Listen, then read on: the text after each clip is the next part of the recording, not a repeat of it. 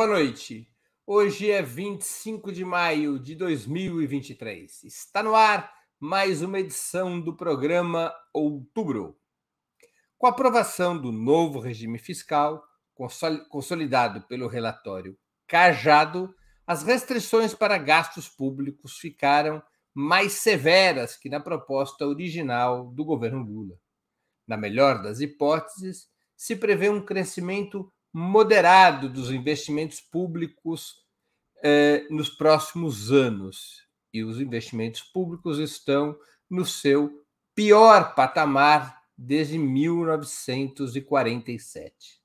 A aposta anunciada pelo governo é que o compromisso com a redução imediata da dívida interna em relação ao PIB removerá uma das razões justificadas pelo Banco Central para manter elevadas as taxas de juros.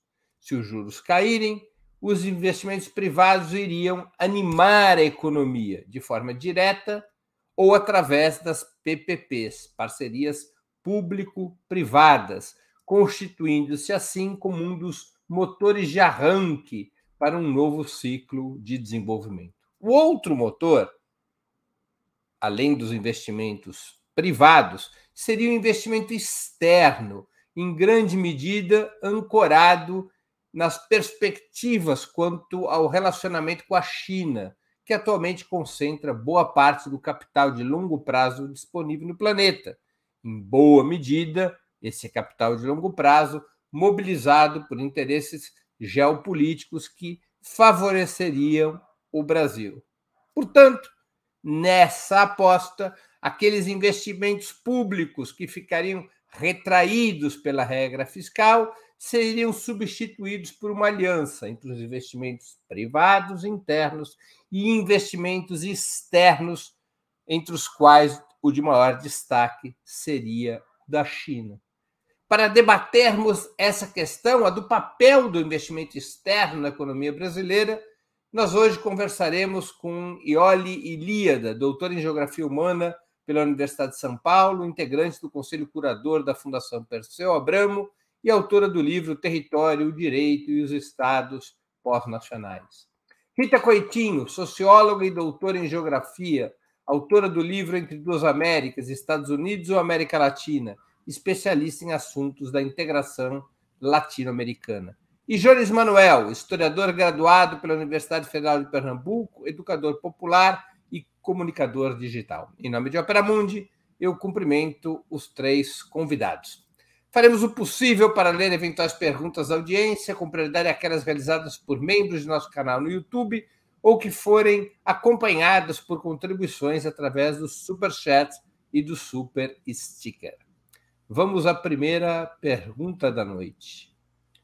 Qual o balanço que vocês fazem da versão final do arcabouço fiscal, aquela que acabou de ser aprovada por ampla maioria, 372 contra 108 votos, na Câmara dos Deputados e o seu impacto sobre investimentos na economia brasileira? Com a palavra, Ioli Ilíada. Boa noite, Breno, Rita, Jones. Boa noite a quem nos assiste. É mais uma alegria novamente estar aqui com vocês. E eu faço um balanço muito negativo. Aliás, eu uh, não sou economista, já disse isso em outra ocasião, então me valho dos balanços feitos por. Sorte, sorte é tua. Pois é, né? Enfim, eu já disse isso. Tem outros defeitos, são muitos, mas é, mas, retomando a seriedade que a pergunta exige, e digo isso porque é, a gente vem discutindo esse tema há algum tempo, mas hoje nós o fazemos já sob o leite derramado, né? quer dizer, já depois do fato de que é, esse, essa proposta foi aprovada, mas enfim. Então, vários economistas, dos quais eu me valho, e que são, têm uma competência inconteste, vieram mostrando todos os problemas que esse arcabouço trazia, e sendo talvez o principal, o mais grave, aquele que inibe, que contrai a capacidade que o governo terá de realizar investimentos públicos. É, eu quero ressaltar que esses, esses é, economistas são pessoas progressistas e são apoiadores do governo de primeira hora. E por que eu ressalto isso? Porque eu não consigo imaginar nenhuma outra razão para eles fazerem as críticas que fazem, senão a de ajudar o governo. Não, não, não consigo imaginar por que estariam fazendo isso, senão para evitar o pior. O que me faz confiar plenamente no que eles disseram a respeito do quanto isso vai impactar negativamente a capacidade do governo de realizar investimentos. Isso quando é, o governo, esse governo se elege, primeiro, durante a campanha, falando claramente contra o teto de gastos, que é uma regra fiscal restritiva, e a favor do aumento da ampliação dos investimentos. Primeira coisa. A segunda coisa, é, este, é, este governo, assim que eleito, uh, desnuda para todo mundo, reiteradas vezes, o quanto o país que ele estava herdando era um país destruído, era um país que precisava ser reconstruído em várias áreas, seja no que se refere às políticas públicas, seja no que se refere às políticas de desenvolvimento, o que exige, evidentemente, orçamento. E terceiro, o governo Lula tinha uma experiência anterior, os governos do PT tinham uma experiência anterior, mas aqui eu vou me referir especificamente ao governo Lula, porque ele sempre se orgulha muito do que foi capaz de fazer, e com razão, né? sempre fala muito do que fez, e com razão. Mas esse governo, esses governos dele, foram apoiados numa ampliação muito significativa do investimento público. Por tudo isso, o que se imaginava é que, é, em qualquer caso, haveria uma disputa política por uma uh, regra fiscal, caso ela realmente fosse necessária, mas por uma regra fiscal, porque já há uma discussão sobre se, ela, se precisaríamos de uma regra fiscal. Mas caso essa fosse a conclusão, por uma regra fiscal muito mais, muito menos contracionista e que se preocupasse muito mais com uma folga fiscal, com uma folga orçamentária, justamente para poder não só recompor as políticas públicas, mas investir, uh, investir fortemente no desenvolvimento do país. E aí nós tivemos assim uh, dois momentos chaves para fazer esse debate. E com isso eu vou concluir, porque eu sei que meu tempo deve estar terminando. E, inclusive, para poder ressaltar os problemas políticos dessa proposta, porque, evidentemente, disse que não sou economista, e economicamente a proposta cobra um preço alto, mas ela cobra um preço político talvez tão alto quanto o preço econômico. Porque nós perdemos a chance, né? o governo e os setores progressistas perderam a chance de fazer esse debate já de saída no momento em que se discutiu o fim do teto fiscal, ainda na PEC de transição? E ali já se comprometeu de pronto com uma outra âncora fiscal. Eu gosto de lembrar que o nome usado na época foi âncora fiscal, porque eu acho que ele é muito é, é, ele é muito revelador, né? Porque âncora é aquilo que prende o navio e não deixa ele sair do lugar. Então ali já se comprometeu com a âncora. Ok, vamos supor que ali eh, havia o risco de não conseguir derrubar o, o teto de, de, gastos, mas imediatamente o governo apresenta, por livre e espontânea vontade, uma proposta que é contracionista, que é restritiva, sabendo que essa proposta seria, uh, uh, seria piorada no, no, Congresso, e finalmente, terceiro erro político, e com isso eu encerro, na hora que a, a proposta é piorada, mas o governo se vê na armadilha de ou votar nela ou ter de volta o teto dos gastos, comemora como se fosse uma vitória, transforma o vício em virtude. Esse, para mim, é o terceiro erro político que cobra um preço tão alto quanto o arcabouço em si. Com a palavra, Jones Manuel. Olá, gente. Boa noite, Breno, Rita, Ioli, boa noite a todo o público do Ópera que acompanha a gente. Veja, acho que a primeira coisa a ser dita é que está circulando muita mentira sobre problema não é o governo Lula ter minoria no Senado e na Câmara. Isso, evidentemente, é um problema. Mas o desenho do arcabouço fiscal, do novo teto de gastos, porque é esse o nome, foi tão reacionário por a escolha política do governo. E aí, antes de entrar na pergunta em si, eu quero citar alguns fatos que não podem ser esquecidos. O governo Lula fez uma jogada muito boa na PEC de transição. Aquilo foi um ganho político gigantesco do governo, porque ele conseguiu é, primeiro, conseguiu eliminar Mandrake do Gilmar Mendes para tirar o Bolsa Família do teto de gastos, né, numa dessas articulações de causuísmo jurídico. Conseguiu aprovar uma recomposição orçamentária na PEC de transição e o governo assume com uma certa capacidade de aumento de gastos, muito maior do que o orçamento que o Bolsonaro deixou. Aí, em janeiro, o ministro Fernando Haddad anuncia que ia cortar 25 bilhões do orçamento aprovado pelo Congresso. Veja, o Congresso, com Centrão, com Arthur Lira e tal, aprovou, e Haddad disse que, em nome da responsabilidade fiscal das contas públicas, ia gastar 25 bilhões. Esse dinheiro, de pronto, poderia ser alocado num programa de geração de empregos, reativando, por exemplo, obras paradas que ainda têm viabilidade prática, porque tem algumas obras paradas que estão tempo paradas que perderam até a sua funcionalidade. Então, o governo decide cortar 25 bilhões e começar o política de austeridade. O, a PEC Transição, aprovada pelo Congresso, permitia desde já o aumento do salário mínimo em janeiro. De novo, o governo, a partir do ministro Fernando Haddad, diz que o aumento do salário mínimo só vai vir em maio, porque aumentar o salário mínimo já em janeiro daria uma despesa a mais de 2 bilhões, o que é um troco para o orçamento do governo. Né? Só, só essa semana liberou para o Lira 3 bilhões, praticamente. Então, veja, beleza. Então, o governo decidiu não aumentar o salário mínimo já em janeiro. Em seguida, o Fernando Haddad até agora, inclusive, ninguém sabe como, criou uma justificativa cebosa para o programa de renegociação de dívidas do governo, que seria outra medida de muito impacto popular, não foi lançado, porque diz que tem um, programa, um problema técnico no aplicativo. Então, assim, o governo está desde março dizendo que o programa de renegociação de dívidas para 70 milhões de famílias endividadas não foi lançado ainda por um problema técnico. Então, assim, tem que chamar alguém que fez um cursinho aí, né? De ciência da computação e tal, procurar algum nerd, porque, sinceramente, tá três meses.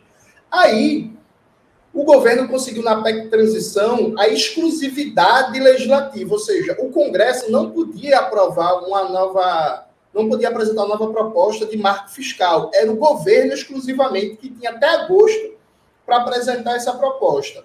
O ministro Fernando Haddad decide mandar uma proposta que mantém no essencial, a lógica do Michel Temer, do teto de gastos do Michel Temer, ainda que seja uma proposta melhor desenhada. Então, o governo decidiu, de bom grado, assumir uma agenda de austeridade, inclusive abrir mão de espaço fiscal para gasto público.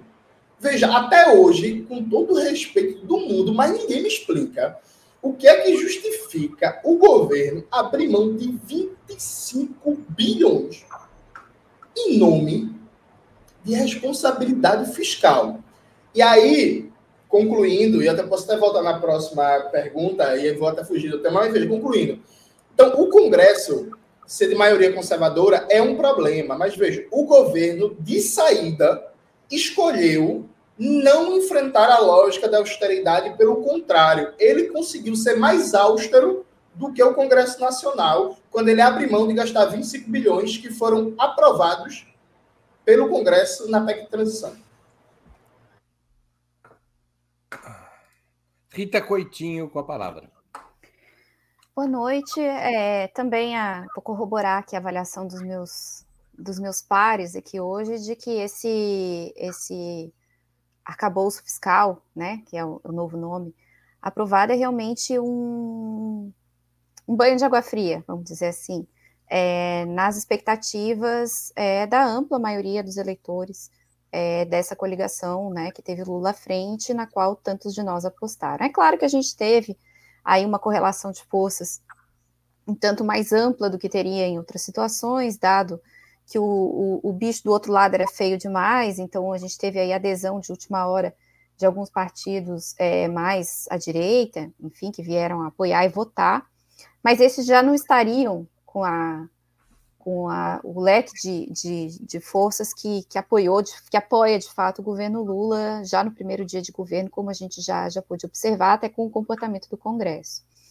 É, porque, em primeiro lugar, o, o, o, crescimento que a gente teve no primeiro e no segundo governo Lula, que foi um crescimento fora de série, que muita gente diz que foi só uma grande sorte, muita gente diz, ah, foi porque teve o boom das commodities, né? Isso, é, isso é um argumento que anda aí pelo ar para dizer que não houve nenhum sucesso econômico dos dois primeiros governos do PT.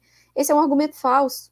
Né? mais de um economista que, que, que eu venho lendo já demonstrou em, em estudos que o que levou o crescimento econômico naquele período, para além do crescimento das commodities foi fundamentalmente o investimento público, com os programas de distribuição de renda, com os programas de, de financiamento de, de, obras, com pro, os programas de financiamento de, de, construção popular, enfim.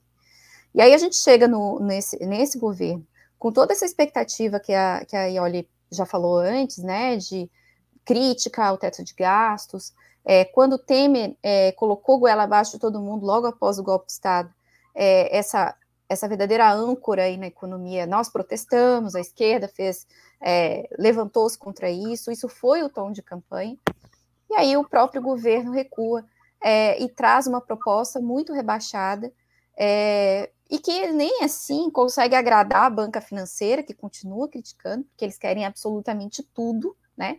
Então, se a ideia era ter algum tipo de aliança, algum tipo de ali, aliados de última hora apresentando uma política econômica mais comportada, isso não funcionou.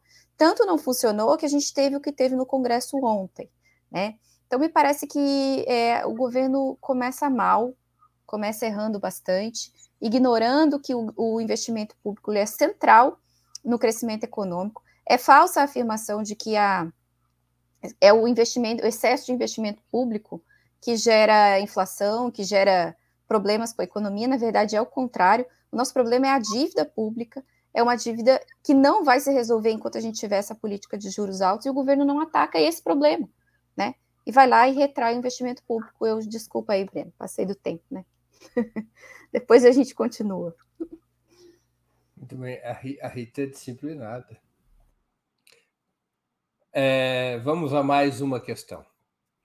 Nas etapas históricas anteriores, o desenvolvimento econômico brasileiro teve como locomotiva o Estado, através do orçamento público e das companhias estatais, tanto o investimento é, privado interno quanto investimento externo eram complementares a uma robusta ação do Estado quando o país começa, quando a industrialização passa a ganhar peso no país a partir dos anos 30. A perspectiva agora anunciada pelo Ministério da Fazenda, o ministro da Fazenda declarou isso em diversas entrevistas, atribui uma função bem mais relevante ao investimento privado, reforçado pelo crédito público, nas parcerias público-privadas, mas dá um papel de destaque, de proeminência ao investimento privado e ao investimento externo, o que vocês acham dessa perspectiva? Seria possível conduzir o país a um novo ciclo de, de desenvolvimento, tendo como, seus principal, como seu principal motor o investimento privado e o investimento externo, como seus principais motores o investimento privado e o investimento externo? Com a palavra Jones Manuel.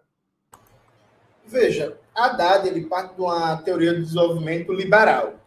Ele imagina que o investimento público, o nível de investimento, aliás, desculpa, o nível de investimento da economia depende de nível de segurança jurídica, facilitação para investimentos desburocratizando processos, é, redução do custo do crédito, ou seja, o Haddad imagina que a melhora de um cenário micro econômico e do custo do dinheiro vai alavancar o investimento. Mas isso é falso. O que determina o nível de investimento é a demanda. Ponto. Acabou-se.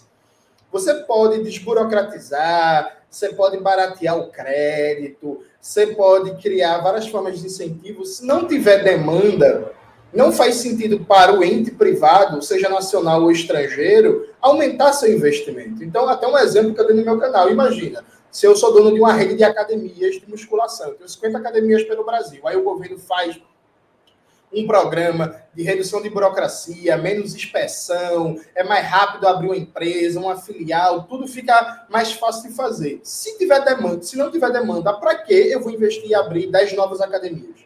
Se não tem alunos, se não tem uma procura pelo produto que eu estou oferecendo. Então, a dada ele parte de uma premissa de que o investimento privado vem, e o investimento privado nacional e estrangeiro vem de acordo com é, condições jurídicas e um ambiente de estabilidade da dívida pública e de redução do gasto público. Isso é uma mamadeira de piroca, isso é uma cloroquina. Isso é a mesma coisa que dizer que a Terra é, é, é quadrada, é uma coisa que dizer que cloroquina cura Covid, uma coisa dizer que se tomar vacina vira jacaré. Haddad é uma versão dos discursos negacionistas de Bolsonaro, mas é um negacionismo socialmente aceito, né? Porque se fala esse tipo de porcaria na PUC do Rio de Janeiro, na USP, nas faculdades pelo Brasil. Não existe prova nenhuma, não existe modelo econométrico, não existe evidência estatística, não existe evidência empírica nenhuma, nenhuma, absolutamente nenhuma, que o grau de investimento na economia é determinado pela, pelo controle da relação dívida-PIB ou pelas condições jurídicas gerais de facilitação do investimento, percebe? Então, a gente está numa situação, inclusive, muito complexa, porque o secretário, o Rogério Seron, que é o filho do Paulo Guedes, né, ele anunciou recentemente que o, o governo Lula 3 vai querer desfazer o que Lula 1 e Lula 2 fizeram de positivo, que é vai emitir títulos no mercado internacional, chamados títulos verdes, para o Brasil voltar a ter um problema de dívida externa. Estão querendo endividar o Brasil em dólar para financiar investimentos, já que amarraram o investimento público. Veja, é um grau de absurdo, é um grau de surrealismo, e esse projeto, inclusive, de emissão de títulos é, em dólar para financiar o Estado era o projeto do Paulo Guedes, viu?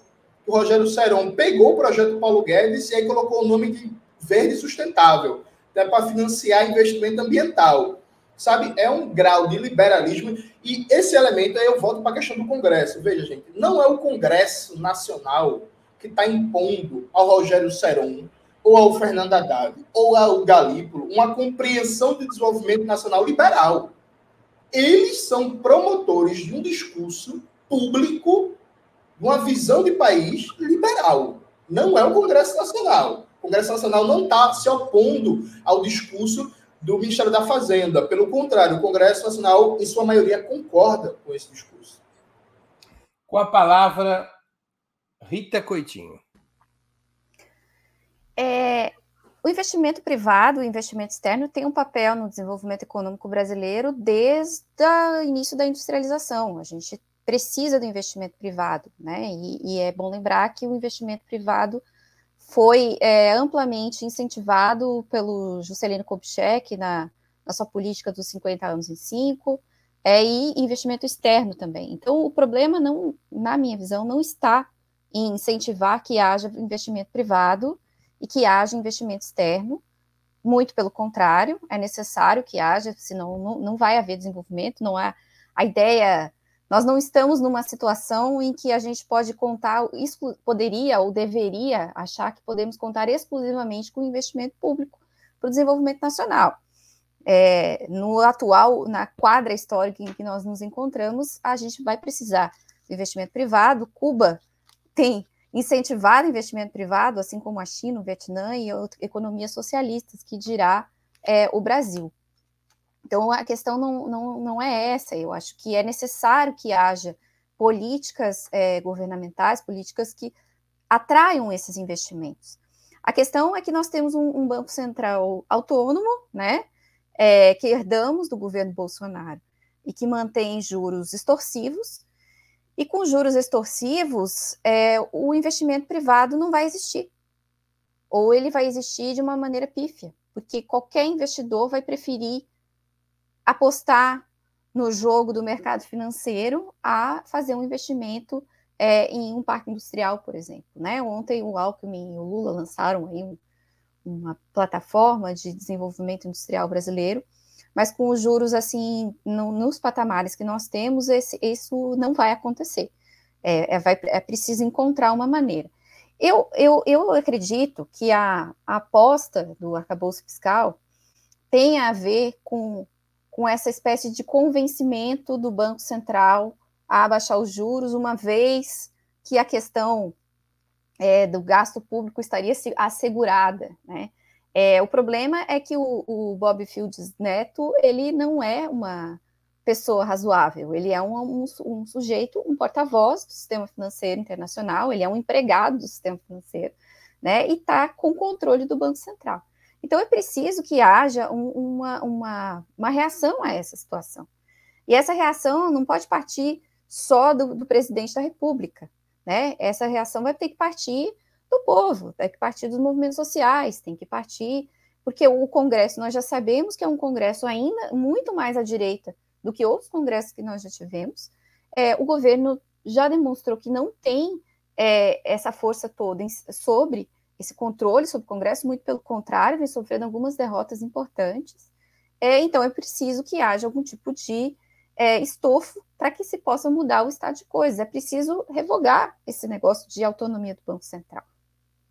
Quem vai fazer isso, né? É, a gente aqui reclamando na internet, não vai ser, né? A gente precisa ter algum tipo é, de ação articulada para que isso aconteça. Senão, não vai ter investimento privado, né? Que é a aposta do governo, e, e o investimento público a gente já viu que está é, prejudicado pelo arcabouço fiscal.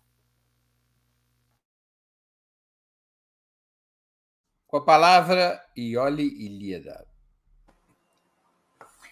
Bom, é, a Rita tem razão quando diz que investimento privado, investimentos externos uh, fazem parte, compõem essa carteira de investimentos que garantem o desenvolvimento de um país. O problema dessa perspectiva, e o João já falou um pouco sobre isso, dessa atual né, do governo, é que ela se apoia naquela velha ideia de que se você criar um ambiente favorável para os negócios, né? Então, um ambiente uh, que inclui juros baixos, que inclui previsibilidade, que inclui crédito, que inclui. O, uh, o espírito do capitalismo, o espírito animal dos capitalistas se manifestará e ele uh, investirá, e investirá o suficiente para alavancar o crescimento do país.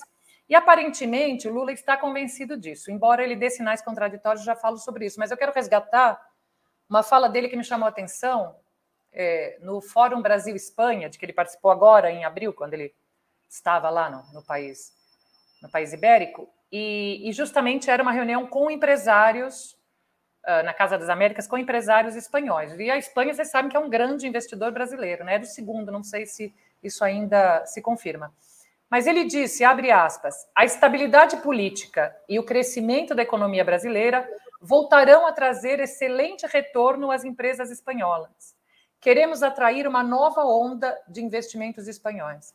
O programa de investimento em infraestrutura que lançarei em maio trará oportunidades promissoras e extraordinárias. Então, ele está convencido que esse uh, que lançará um programa baseado em PPPs e que isso atrairá um grande investimento estrangeiro e que isso compensará a dificuldade do Estado em ele mesmo promover o próprio desenvolvimento, quer dizer, ele mesmo ser o indutor do desenvolvimento. O problema é que, como a pergunta já sugeriu, a história brasileira não, não autoriza essa interpretação.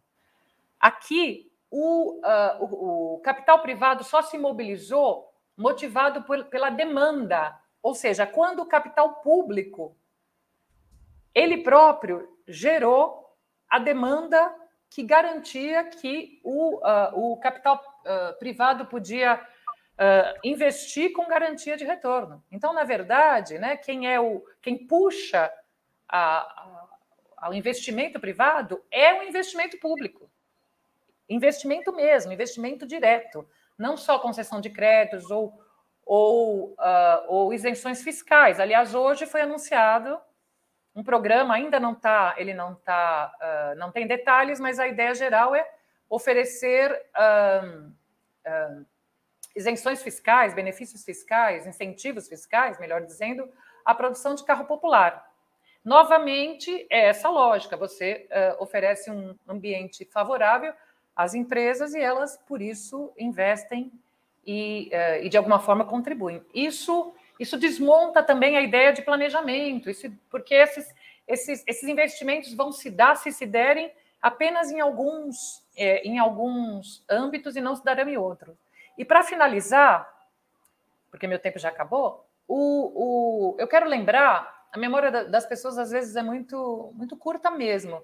Eu quero lembrar que bastante recentemente, no governo Dilma I, na, na, no, no segundo biênio do governo Dilma I, a, a Dilma assim, enfrentou essa dificuldade. Ali havia um aumento, tinha havido um aumento de, de investimento público, mas havia um certo esgotamento da capacidade de, de de, eu estou concluindo, mas havia um esgotamento da capacidade eh, de, eh, de ampliar esse investimento e se achou que com algumas medidas, e eu cito, era diminuição de juros, diminuição do custo da energia e desonerações, o, o capital privado investiria. Todo mundo sabe o que aconteceu. Não investiu, isso contribuiu para a crise e, posteriormente, para o golpe que Dilma sofreu. Eu vou, é, antes de passar para a sua pergunta, mostrar um gráfico para a nossa audiência que é interessante. Pedir para a produção subir. Ele é um gráfico que mostra. Sobe um pouquinho a, a, o gráfico, Igor, por gentileza. Isso. Esse gráfico mostra as taxas totais de investimento no Brasil desde 1947. A linha em preto são, é a soma dos investimentos privados, nacionais ou estrangeiros, e os investimentos públicos. Curiosamente, nós vamos ver que o investimento é, público cresce bastante entre 1947 até 77. É, chega um momento em que o investimento público, em 1975, exatamente durante a ditadura, o investimento público ele quase encosta no investimento privado, a taxa de investimento sobre o PIB, aqui que é calculado, né? Então, a taxa de investimento total da economia naquele momento era de próximo a 25%, e era quase metade, metade entre investimento público e investimento privado. Depois, com a crise dos anos 80 e o período neoliberal dos anos 90, a taxa de investimento público vai despencando. Né? Ela vai caindo, caindo, caindo, caindo, e ela só iria se recuperar nos governos Lula e Dilma. Ela vai crescendo, crescendo, mas num patamar muito mais baixo, basta ver a, a boca do jacaré aqui, né? Num patamar mais baixo do que aquele que existia nos anos 70. Eh, de toda maneira, vai crescendo o investimento público que despenca, aqui não está individualizado o ano, mas que despenca a partir de 2015. E aí vai despencando de 15, 16, 17, 18 uh, e vai ficando no patamar, é o mais baixo patamar desde 1947. O investimento privado é bem maior do que o investimento público. É? Ele se situa hoje na faixa uh, dos 18% contra menos contra 2,7% do investimento público. Apenas para que a nossa audiência possa ter uma ideia de como se compõem as, as taxas de investimentos no Brasil. Vamos à próxima pergunta. A atual situação internacional de crescente polarização entre blocos poderia favorecer o Brasil, como ocorreu no passado, a exemplo da Segunda Guerra Mundial? Seria a vez da Rita, mas ela caiu, tomara que não tenha se machucado, daqui a pouco ela volta, vai falar a Iole Ilíada primeiro.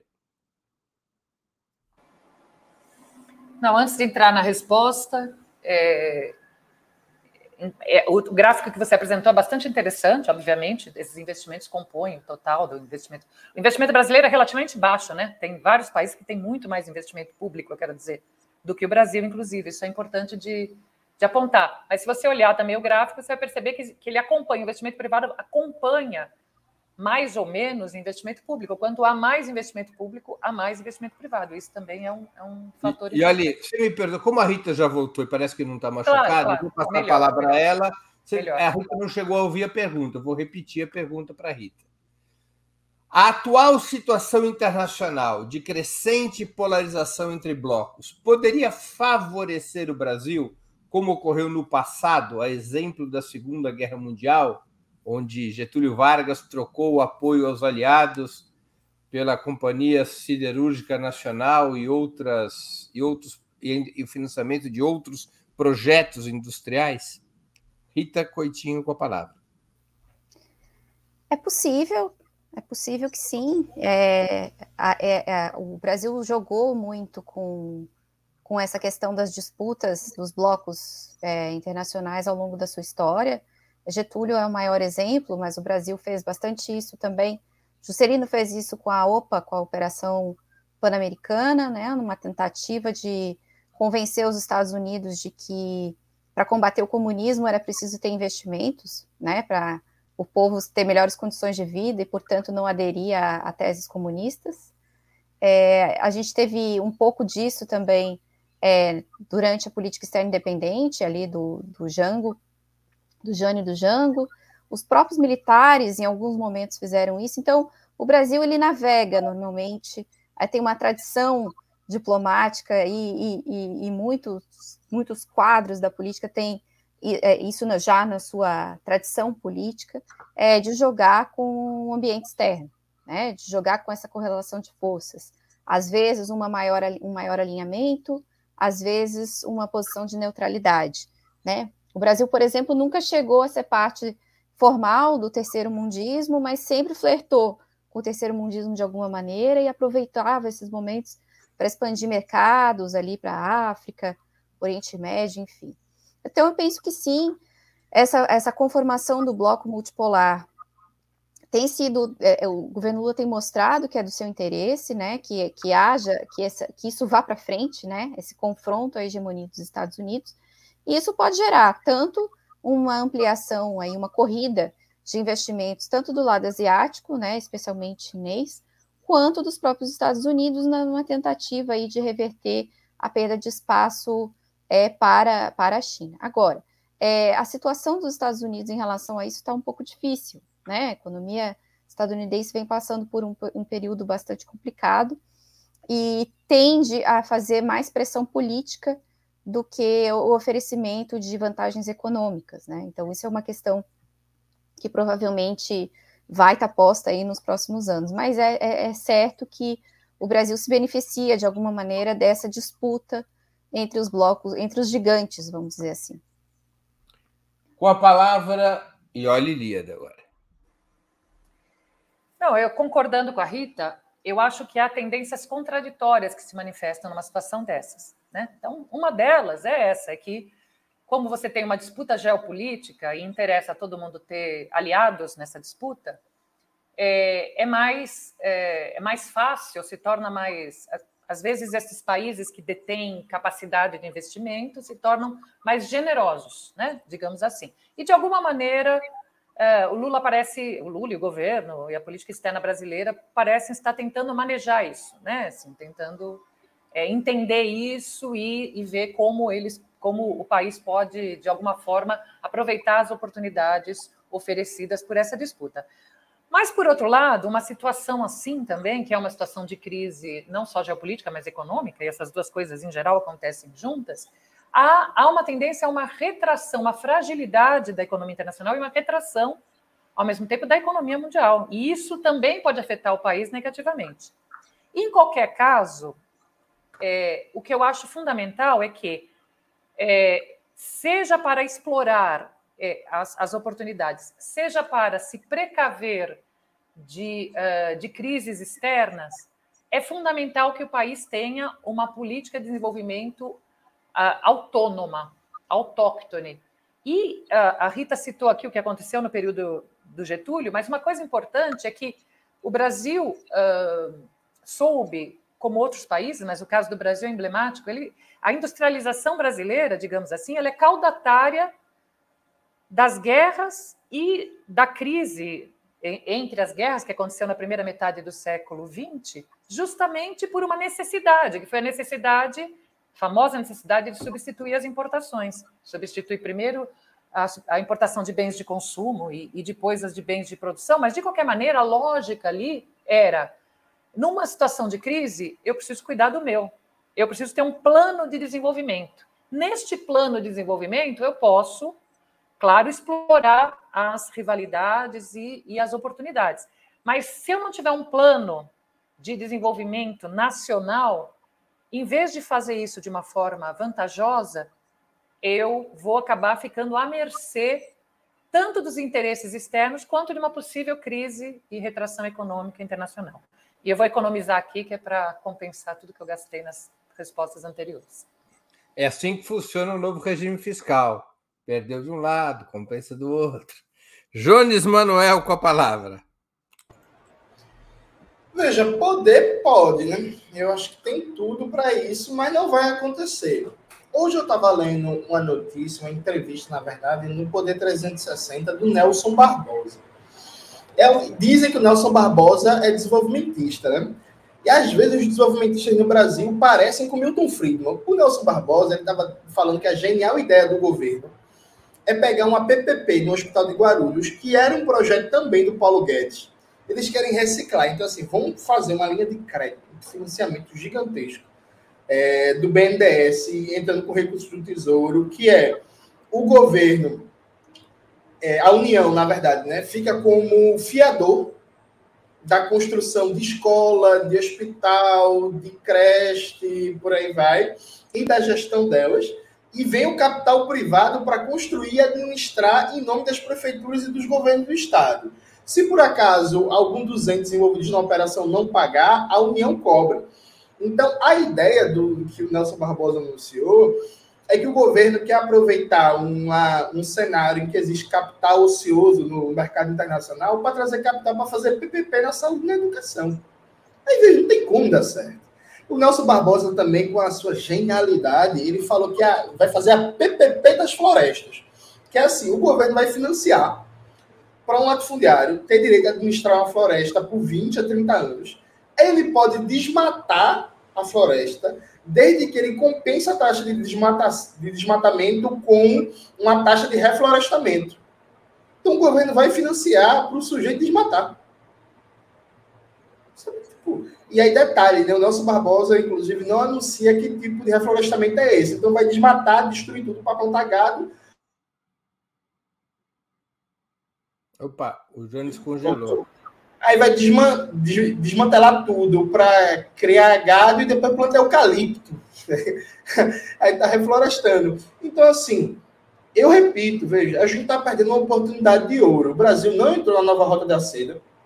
O Brasil, embora tenha anunciado um acordo de ordem de 50 bilhões de dólares com a China, o Brasil não conseguiu o que poderia, que é, por exemplo, fazer um acordo com a China para pegar essa capacidade de exportação de serviços complexos na área de engenharia e dobrar a, a linha, as linhas de trens e metrôs no Brasil em quatro anos, a gente está perdendo uma oportunidade de ouro, que falta formulação estratégica de projeto. Percebe? E até as figuras mais arejadas ali na equipe econômica, por exemplo, antes de ser eleito, eu assisti uma entrevista do Guilherme Mello aqui no Opera Mundi com o Breno Altman e eu gostei bastante. Eu pensei, pô, esse Guilherme Mello é bom, né? Bom economista, um bom debate e tal. Aí ontem eu vi uma entrevista dele dizendo que o novo arcabouço fiscal vai trazer confiança para os investidores, a dívida pública não vai crescer os investimentos vão vir. Eu fui pronto. Tem alguma coisa em Brasília que a pessoa chega em Brasília e esquece que aprendeu na Unicamp. É uma coisa impressionante. Então, assim, é, é, o Brasil poderia aproveitar essa oportunidade. Eu acho que não vai, infelizmente, o que eu acho uma tristeza eu gostaria de, no mínimo, um trenzinho bala, nem ia pedir demais, um trenzinho assim, ó, Recife, São Paulo, sabe? Duplicar aqui o metrô de, de, de Recife, o metrô de Recife está do mesmo tamanho, Iole, Rita e Breno, desde os anos 80. A última vez que Breno veio aqui em Recife, ah, só tinha duas linhas de metrô, né? Que é linha indo para Recife e linha voltando para Jabotão. Hoje, Breno, só tem as mesmas duas linhas de metrô há mais de 30 anos. Então não custava nada fazer um acordinho com a China, criar mais uma linha de metrô, mais duas, mais três, mas infelizmente não parece que seja esse o caminho, né? O caminho parece que a gente vai ter PPP na saúde e na educação.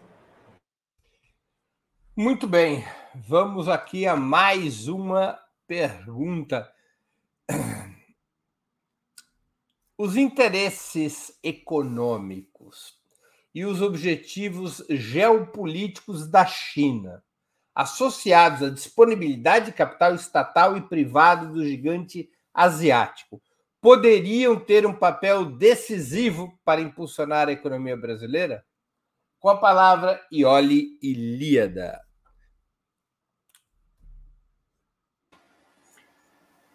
Bom, eu comecei respondendo a primeira pergunta, dizendo que a gente estava fazendo esse debate sobre arcabouço já com leite derramado, né?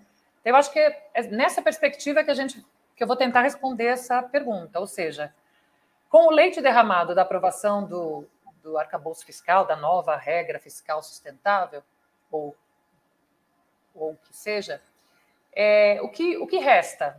Dizer, o que, no que devemos apostar? E aí, talvez, o investimento externo, em especial o investimento chinês, seja aquilo que vai permitir que o governo é, saia dessa arapuca, realize investimentos e, e, e, a gente não tem detalhes das negociações lá na China, até porque o que foi assinado ali é, é um conjunto de memorandos de entendimento, então não há detalhamento mesmo, pelo menos não público, né, gente? Mas, assim, se espera que esses acordos tenham sido assinados com, uh, com vantagens ao Brasil, tipo transferência de tecnologia, enfim, né, e coisas da natureza que nos permitam aproveitar esses investimentos para, de fato, alavancar um, uh, um desenvolvimento endógeno. Agora, há um problema nisso, e aí eu estou pensando novamente no tempo político. Né? Há um problema. Eu estava vendo uh, o histórico dos investimentos uh, chineses no Brasil. Então, o investimento externo direto, ele se consolida no Brasil, ele realmente começa a, a ter importância no Brasil em 2010, 2011. Lembrando que os chineses chamam de investimento direto é, o, são projetos que contam com a injeção de capital das empresas chinesas e são também financiamentos com aportes de instituições financeiras chinesas em diferentes projetos. Então, pode ter empresa chinesa, pode não ter empresa chinesa, mas tem capital chinês investido. Então, isso começa em 10 e 11. Mas o, porque foi justamente quando a China começou a, a exportar mais capital nessas modalidades. Mas isso vai crescer com a vinda do Xi Jinping ao Brasil em 2014 e logo depois do primeiro-ministro em 2015. Ali vão ser assinados 35 acordos bilaterais. Então a gente está feliz porque agora assinou 15, ali foram assinados 35. A gente está feliz porque se falou em 50 bilhões de investimento, ali se assinaram acordos no total de 54 bilhões. Quando isso começou a ter algum, algum resultado, que não chega aos 54 bilhões, no triênio 2015 e 2017, sendo que o auge, eu tenho, eu tenho uh, o desenho aqui, o auge desse investimento, que agora não abre, claro, ah, tá aqui. O auge desse investimento foi 2017. 2017, nós já tínhamos sido apeados do poder. Então, eu quero chamar atenção porque é o tempo da política entre assinar, entre investimento chegar, entre ele efetivamente ser realizado. E nós, se nós só contarmos com isso, ou contarmos essencialmente com isso, para o nosso projeto de, de, de desenvolvimento, o que pode acontecer é que quem vai colher os frutos disso será um futuro governo e possivelmente não, e possivelmente esperamos que não, mas a depender do, do sucesso ou insucesso desse governo, não será nosso. Com a palavra, Jones Manuel. Veja, eu acho que Ioli meio que matou a pau a questão. Eu lembro, Ioli, inclusive, que no debate sobre a Argentina, a gente falou algo parecido, né? A Argentina assinou uma série de investimentos com a China, entrou na nova rota da seda, tem construção de fábrica de lítio, de usina, de processamento de urânio, de... tem uma porrada de investimentos. Agora sim, né, o governo está numa dificuldade econômica gigantesca e se não ganha a eleição, se esses acordos forem continuados, né, caso uma vitória da oposição, quem colhe os frutos é o próximo governo. Veja, é, tem uma, um, famoso, um famoso adágio que é capital se faz em casa, né? O Barbosa Lima Sobrinho gostava de dizer isso. É, o, capital, o capital externo, ele pode e deve ser um instrumento de desenvolvimento desde que você oriente ele a partir de um plano nacional. Que foi isso que a China fez. Sabe? A China trouxe o capital externo dentro de um planejamento, um planejamento inclusive territorial, de para onde é que ia, como é que ia ser, como é que seria regulado, conteúdo nacional, e transferência tecnológica, sabe? Então, o, o, o, X da questão é qual o projeto nacional do Brasil, e a partir disso a gente debate como ele se insere no mundo e que parcerias se estabelecem. Um, dos principais problemas do governo Lula é que é uma desconexão entre o discurso do Lula no âmbito da política externa, que é ótimo. Né? O Lula daria um ótimo chanceler da Revolução Brasileira, por exemplo, porque ele está aí fazendo discurso contra o neoliberalismo, contra o Estado mínimo, em defesa da transição energética, da mudança, contra a mudança climática e tal. Só que isso não tem conexão com o que está sendo operado no plano interno dos ministérios. Então, acaba que, por exemplo, o presidente Lula, corretamente, vem fazendo uma defesa da, do Brasil se reindustrializar. Perfeito. E aí fala muito isso nos debates é, nos discursos que eles fazem externamente, por aí vai. Aí hoje ele lança um artigo com o Geraldo Alckmin para falar sobre não industrialização, que ele não cita nada dos bancos públicos. que ele não cita nada de transição energética, que ele não cita o protagonismo da Petrobras, que ele não cita o protagonismo de políticas de conteúdo nacional, que ele fala de planejamento muito mais enquanto retórica, mas não indica mecanismos concretos de planejamento numa política industrial. Então, o grande problema do Brasil é que a gente está perdendo uma oportunidade de ouro. Veja, recentemente, eu estava lendo a notícia que o Cazaquistão, Paquistão e esse conjunto de países assinaram um memorando de investimentos com a China de mais de 18 bilhões de dólares, sabe? Economias muito menores, muito menos. Tem uma importância, enfim, geopolítica ali na, na região, mas assim, economias com peso global muito menor que a nossa. O Irã foi, assinou um acordo com a China no passado que, em troca de petróleo, o Irã vai basicamente se industrializar. O Irã, que é uma economia que também, embora tenha importância geopolítica, mas do ponto de vista de peso econômico, de PIB, de população, de território, não tem importância do Brasil. Então, falta muito um projeto nesse governo Lula. É por isso que eu defendo, para concluir, a demissão do Fernando Haddad e Breno Altman, ministro da Economia. Eu vou começar essa campanha aí. Com a palavra, Rita Coitinho.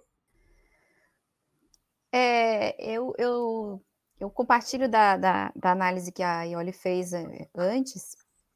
Eu queria lembrar, em 2018, é, eu tive a oportunidade de, de participar de um curso na, na China, uma pequena formação sobre como funcionava, enfim, e junto com a gente uma delegação, eu estava participando de uma delegação latino-americana, e o colega peruano da, delega, da delegação, ele levantou a mão lá pelas tantas e disse assim, por que a China não financia é, o nosso desenvolvimento latino-americano? Por que, que a China não nos ajuda a mudar a política no continente latino-americano e tal? E o chinês, né, o, embaixador que estava dando curso para a gente, ele disse assim: é, nós fizemos a nossa revolução. Foi o recado é muito sábio é, do, do, do, do, quadro chinês que estava ali nos acompanhando e fazendo a gentileza de nos contar um pouco da história da China, enfim, é que, ao fim e ao cabo, quem desenvolve as nações são os seus povos, né?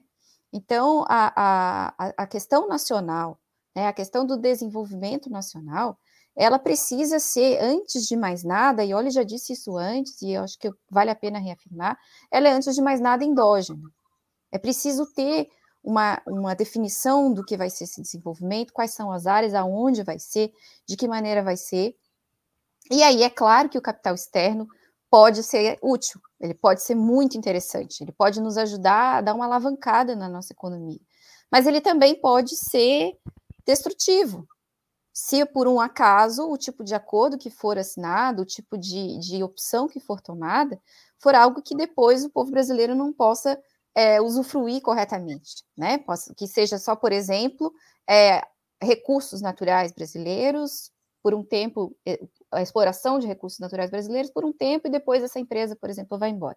Então, é, cabe ao governo brasileiro, cabe a, a, aos estados, aos municípios, enfim, a, aqueles que forem receber esse tipo de investimento, é, e especificamente o governo federal, porque ele dá essa, essa linha geral é, em relação a isso, como que esse tipo de, de chance que está posta, porque de fato a China tem uma capacidade absurda de investimento, né, tem feito é, grandes investimentos é, muito interessantes em alguns países africanos, outros não tão interessantes em outros países africanos, depende muito da condução do governo nacional, é, do lugar que recebe esses investimentos, como que eles vão ser utilizados. Então, quando a China faz uma abertura econômica lá no final dos anos 70 e passa a receber empresas estrangeiras, a China tem todo um programa de absorção da tecnologia. E ele foi tão bem sucedido que hoje a China é a grande potência em número de patentes no mundo. Né? Então, é, é, eu acho que o que a gente precisa discutir é fundamentalmente não é se esse, esse capital vai nos ajudar, com certeza pode nos ajudar, mas de que maneira, e nisso eu concordo com, tanto com o Jones quanto a Ioli que, que me antecederam. Parar, antes que o Breno feche minha, o meu microfone aqui. A partir da próxima semana, nós vamos ter um reloginho rodando embaixo que automaticamente fecha o microfone. Já pode trabalhar no Ministério da Fazenda. Você não queria me fazer ministro da Fazenda?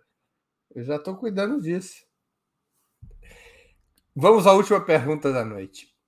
A dependência de capitais externos seria positiva ou negativa para o prometido esforço de reindustrialização brasileira? Ficaria mais fácil ou mais difícil para o Brasil escapar de uma divisão internacional do trabalho como a atual, que limita o país e toda a América Latina ao fornecimento, como atividade econômica fundamental de integração ao mercado mundial, limita o, o país e toda a América Latina ao fornecimento de bens agrícolas, combustível fóssil e matérias-primas metálicas. Com a palavra, Jones Manuel.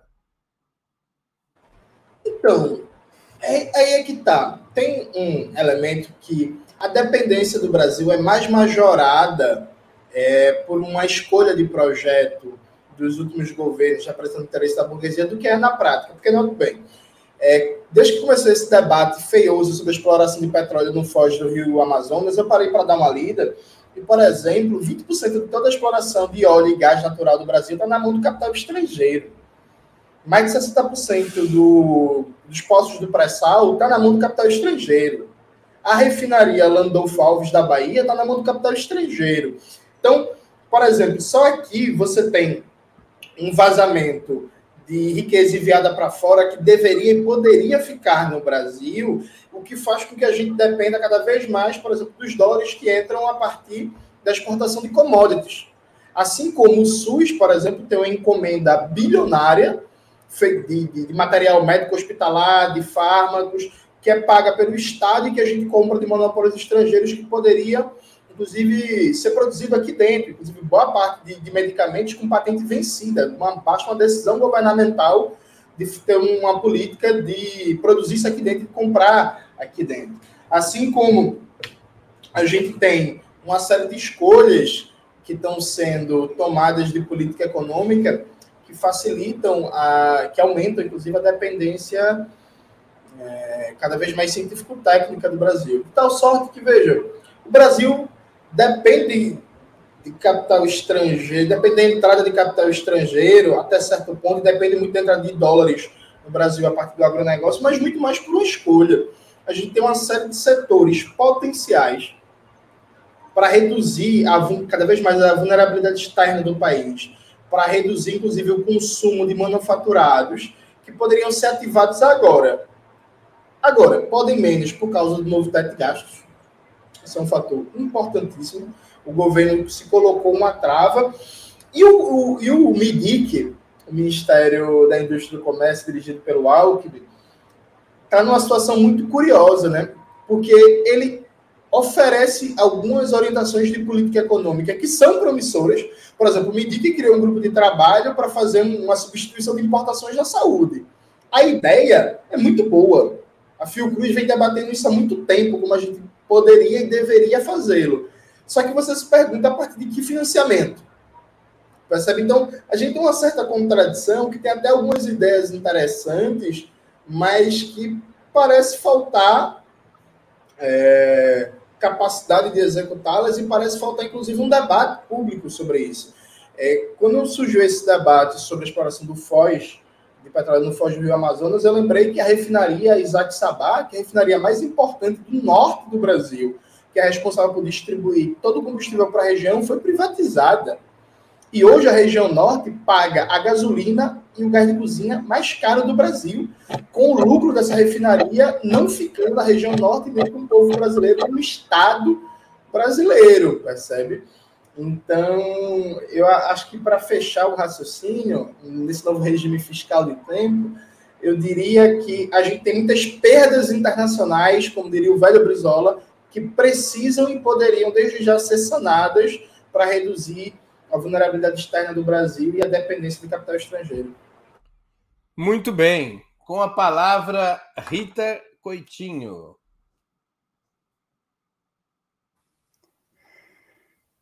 Ó, eu quero dizer que não teve aviso prévio do relógio, hein?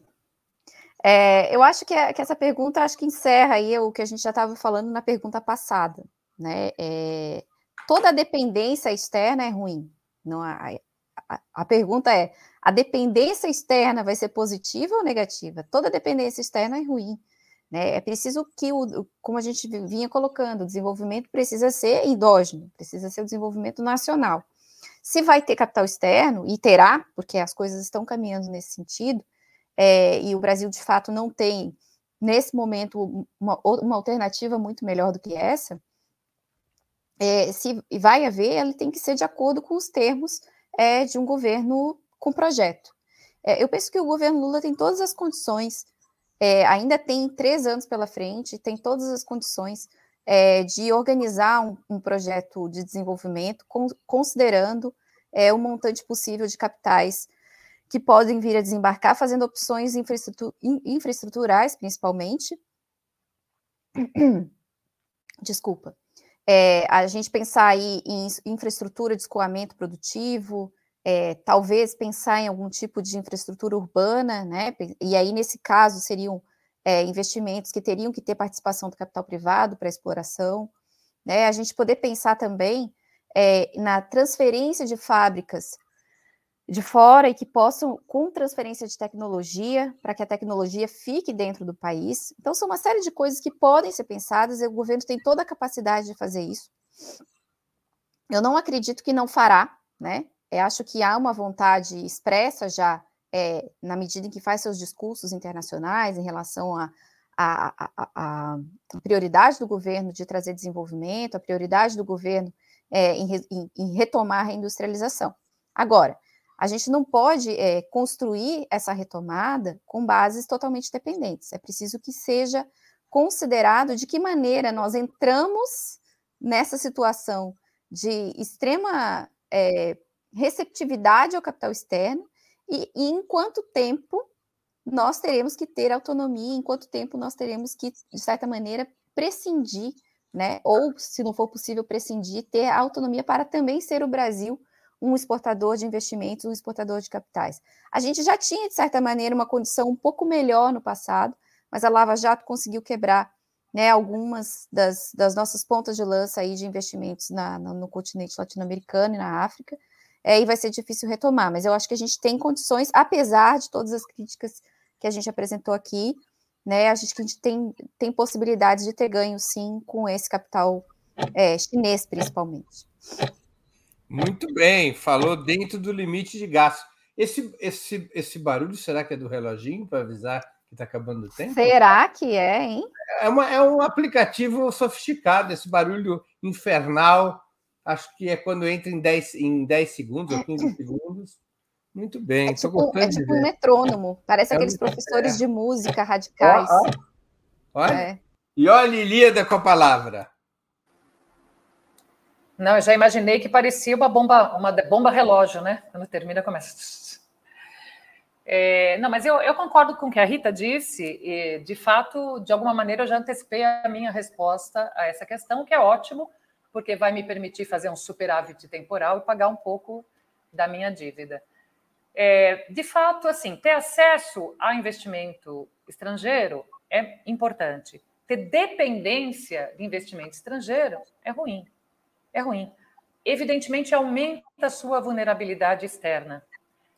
Por melhor que sejam esses investimentos, eles sempre vão ter, em primeiro lugar, levados em conta os interesses daquele que investe.